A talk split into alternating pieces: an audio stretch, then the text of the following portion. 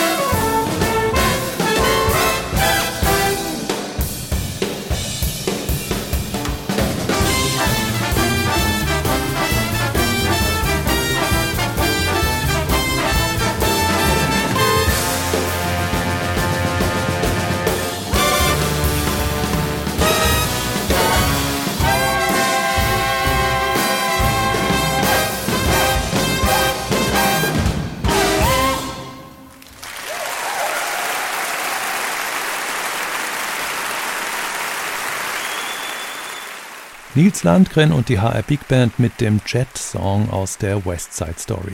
Am Donnerstag kann man Jörg Achim Kellers konzertante Bearbeitung dieses Musicals im HR-Sendesaal erleben, da allerdings in einem neuen Konzertformat mit dem Titel Spotlight Jazz. Diese Konzerte wollen Einblicke geben in ein Werk, einen Stil oder überhaupt in die Funktionsweise einer Big Band. Dafür kommt bei diesem Gesprächskonzert am Donnerstag im HR-Sendesaal möglicherweise nicht das gesamte Werk zur Aufführung, anders von Freitag bis Sonntag in Weilburg, Dreieichenhain und Ludwigsburg. Alle Infos zu diesen Konzerten finden Sie wie immer im Netz unter hrbigband.de. Und damit kommen wir zum Projekt Four-Handed Jelly von Jörg Achim Keller. Der nimmt sich die Musik von Ferdinand Joseph Lamont vor, geboren zwischen 1884 und 1890, genauer weiß man's nicht, und aufgewachsen in New Orleans ist Lamont besser bekannt als Jelly Roll Morton. Dieser wohl sexuell konnotierte Künstlername wurde in besseren Kreisen vermutlich als anrüchig empfunden. Im Vergnügungsviertel Storyville von New Orleans funktionierte er dagegen als werbekräftiges Aushängeschild. Jelly Roll Mortons erster Arbeitsplatz waren nämlich die Salons der zahlreichen Freudenhäuser in der Hafenstadt am Mississippi. Später behauptete Morton, er habe dort und bei dieser Gelegenheit den Jazz erfunden, und zwar im Jahr 1902. Jörg Achim Keller äußert berechtigte Zweifel. Ich kann mir tatsächlich beim besten Willen nicht vorstellen, dass an dieser Aussage mehr ist als eine gesungene Selbst-PR der Mann war, glaube ich, ganz gut daran, sich selbst zu vermarkten und seinen Stellenwert deutlich herauszustreichen, den er bestimmt gehabt hat. Also ich muss sagen, ich kenne mich dazu jetzt wirklich in Jazzgeschichte und vor allem in früher Jazzgeschichte nicht so gut aus, dass ich auch nur die, die Stellung von Jelly Roll Morton genauer dort eingrenzen könnte oder sagen könnte, ja, es gab aber auch den und den und den und den, die waren auch wichtig. Ich glaube, dass die Behauptung, man hätte den Jazz erfunden, eigentlich purer Quatsch ist. Denn Musik entsteht meistens an verschiedenen Orten mit verschiedenen Personen, die alle im Vibe der Zeit Dinge auffassen, aufsaugen, auf ähnliche Art und Weise entwickeln, sich dann auch vielleicht gegenseitig beeinflussen. Das ist doch nicht möglich, dass das eine Leistung eines einzelnen Menschen ist. Also das kann man, glaube ich, tatsächlich getrost vergessen. Was bedeutet die Musik für mich? Sie hat mir vor der Produktion wenig bedeutet. Ich kannte wenig bis gar nichts von Jelly Roll Morton. Und es ist vielleicht auch noch interessant zu sehen, dass ursprünglich ich sogar gedacht habe, das wäre eine Produktion, wo es um mehrere Spieler aus dieser Zeit ginge. Also so Ragtime Kings, grob, grob als Schlagwort gesprochen. Kristallisierte sich dann aber raus, dass es doch eher eine Morton-Produktion wurde. Und das war dann für mich die, die Verpflichtung oder auch der, der Spaß, muss man sagen, mich mit der Musik eingehender zu beschäftigen. Auch zu gucken, was funktioniert für uns, was funktioniert für das, was ich mit der Musik, mit der Band machen möchte. Das ist natürlich jetzt schon einige Zeit her, dass ich das angepackt habe. Die Originalproduktion war, wenn ich mich nicht ganz vertue, 2,7 plus minus. Aber das war tatsächlich eine weitere interessante Exkursion, die ich in meiner Zeit als Chefdirigent der HR Big Band damals machen konnte. Und Jörg Achim Kellers Zeit als Chefdirigent der HR Big Band war durchaus reich an interessanten Exkursionen, auch in jazzferne musikalische Gefilde. Sein Projekt mit balinesischer Gamelan-Musik fällt mir zum Beispiel spontan dazu ein. Für Musiker, die mit modernem Jazz sozialisiert worden sind, ist allerdings auch der frühe Jazz, also alles, was vor dem Swing kam, schon eine exotische Sache und kann durchaus zu einer Herausforderung werden. Jörg Achim Keller dazu. Die Produktion spielt ein Stück weit mit der alten, sehr alten Jazz-Stilistik. Es bleibt aber eigentlich fast immer ein Spiel. Es ist nicht unbedingt persiflierend, es ist äh, auch nicht irgendwie ironisch gemeint an vielen Stellen, aber doch am Ende ist es ein Spiel. Und diese alte Stilistik ist eingebaut in eigentlich weitestgehend modernere Arrangements. Es gibt ein paar Ausnahmen. Logischerweise kann man nicht bei so einer Produktion jedes Stück auf die gleiche Art und Weise angehen. Es gibt auch Titel, die gar nicht mit dem alten Jazz äh, spielen oder ihn zeigen. Da gibt es welche, wo wenig moderne Komponenten sind. Es gibt welche, wo irgendwann innerhalb des Arrangements ein Schalter umgelegt wird und da gibt es welche, wo es immer hin und her changiert. Und das ist es halt so, dass dann in diesen Stellen, wo diese alten Stilistiken auftreten, die Band natürlich möglichst gut und original diese Sachen spielen sollte. Denn obwohl diese Partien in alten Stilistiken harmonisch teilweise andere aufbereitet sind, wirken sie am besten, wenn sie in einem alten Stil gespielt werden. Das wiederum ist kein Problem für die HR Big Band, denn die hat tatsächlich ganz schön viele Erfahrungen mit dieser Art des Spielens durch äh, eine Produktion von Jim McNeely, durch diverse kleinere Dinge, die wir gemacht im Rahmen von Hörspielmusiken. Also da ist ein sehr, sehr großes Grundverständnis bei der Band, wie man diese Art von Stilistik generell angeht.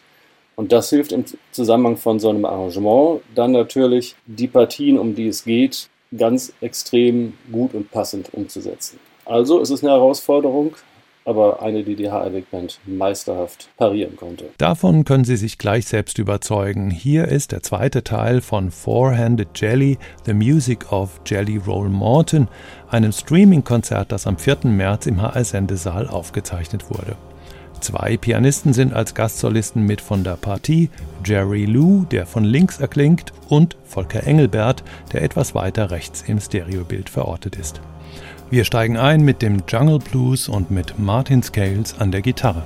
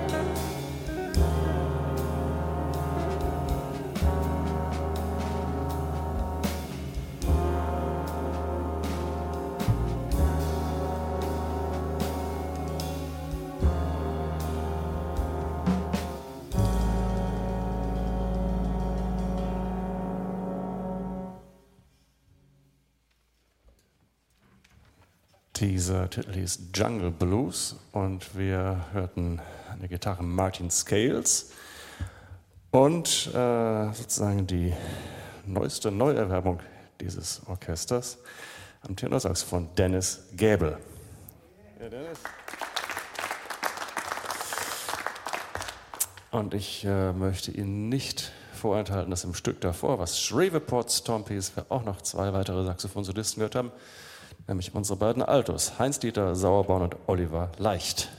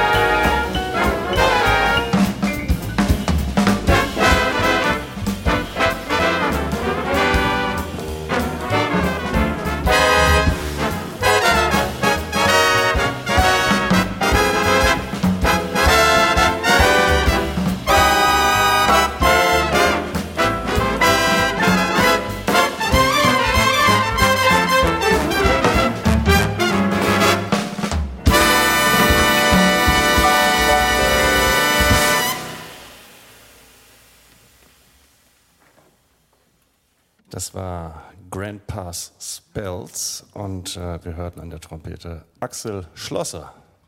Am Flügelhorn genauer gesagt. Und äh, Volker Engelbert spielt jetzt für Sie eine der Balladen von Jelly Roll Morton, Mr. Jelly Lord.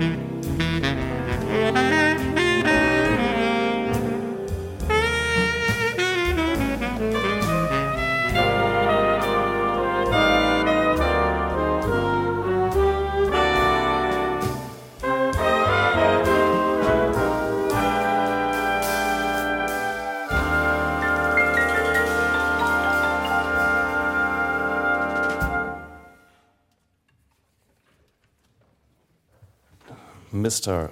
Jelly Lord mit Volker Engelbert und jetzt von den Aufgaben des Basssaxophons für einen kurzen Moment befreit Rainer Heute am Bariton.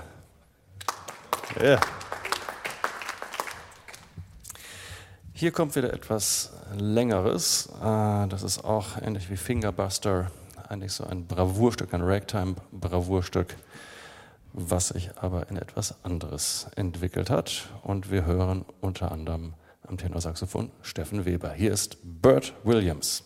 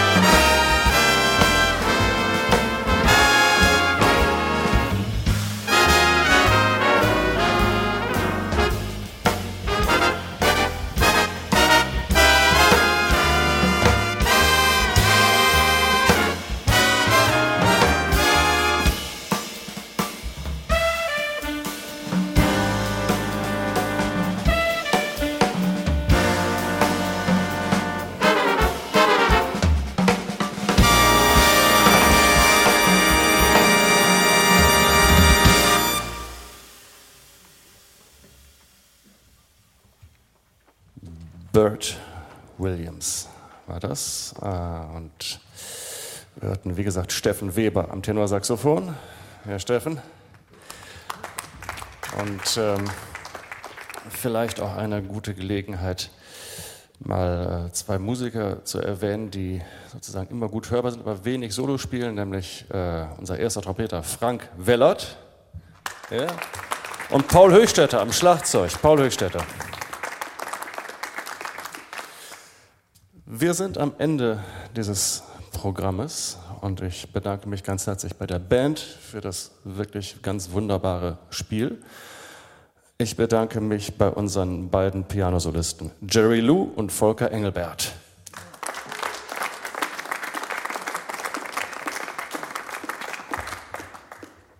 Des Weiteren beim HR, dass er so eine wunderbare Band hat, bei Olaf Stötze, der Manager, und seinem ganzen wirklich grandiosen Team. Und äh, wir beenden unser Konzert mit dem vermutlich bekanntesten Stück von Jerry Roe Morton und das ist der King Porter Stomp. Und äh, das tun wir. Und wir wünschen Ihnen alles Gute in diesen Zeiten. Bleiben Sie stark.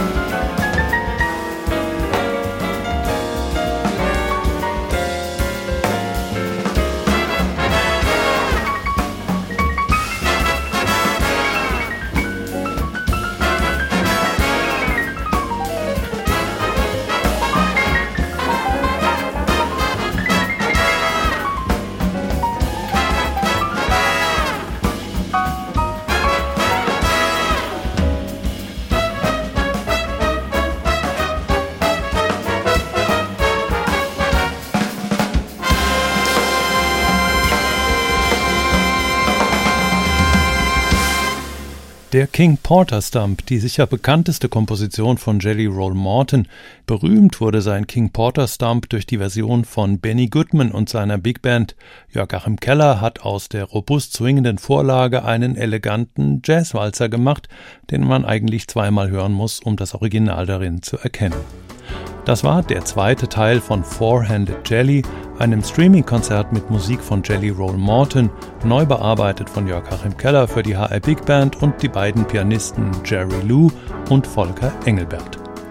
Bis zum Schluss dieser Sendung noch ein Ausblick aufs übernächste Konzert der HR Big Band. Das findet am 15. Juli in der schönen Kulisse von Schloss Vollrats im Rheingau statt. Zu Gast ist ein alter Freund, nämlich der Schlagzeuger Wolfgang Hafner. Der ist bekanntlich mit allen musikalischen Wassern gewaschen und kann einen eisenharten Funk genauso überzeugend trommeln, wie er auf Weltklasse-Niveau swingen kann. Der Hammond-Organist Simon Osländer sorgt für zusätzlichen Dampf und den orchestralen Rahmen steuert auch an diesem Abend wieder Jörg Achim Keller. Hier ein Eindruck von einem Konzert Wolfgang Hafners mit der HR Big Band im Juni 2020.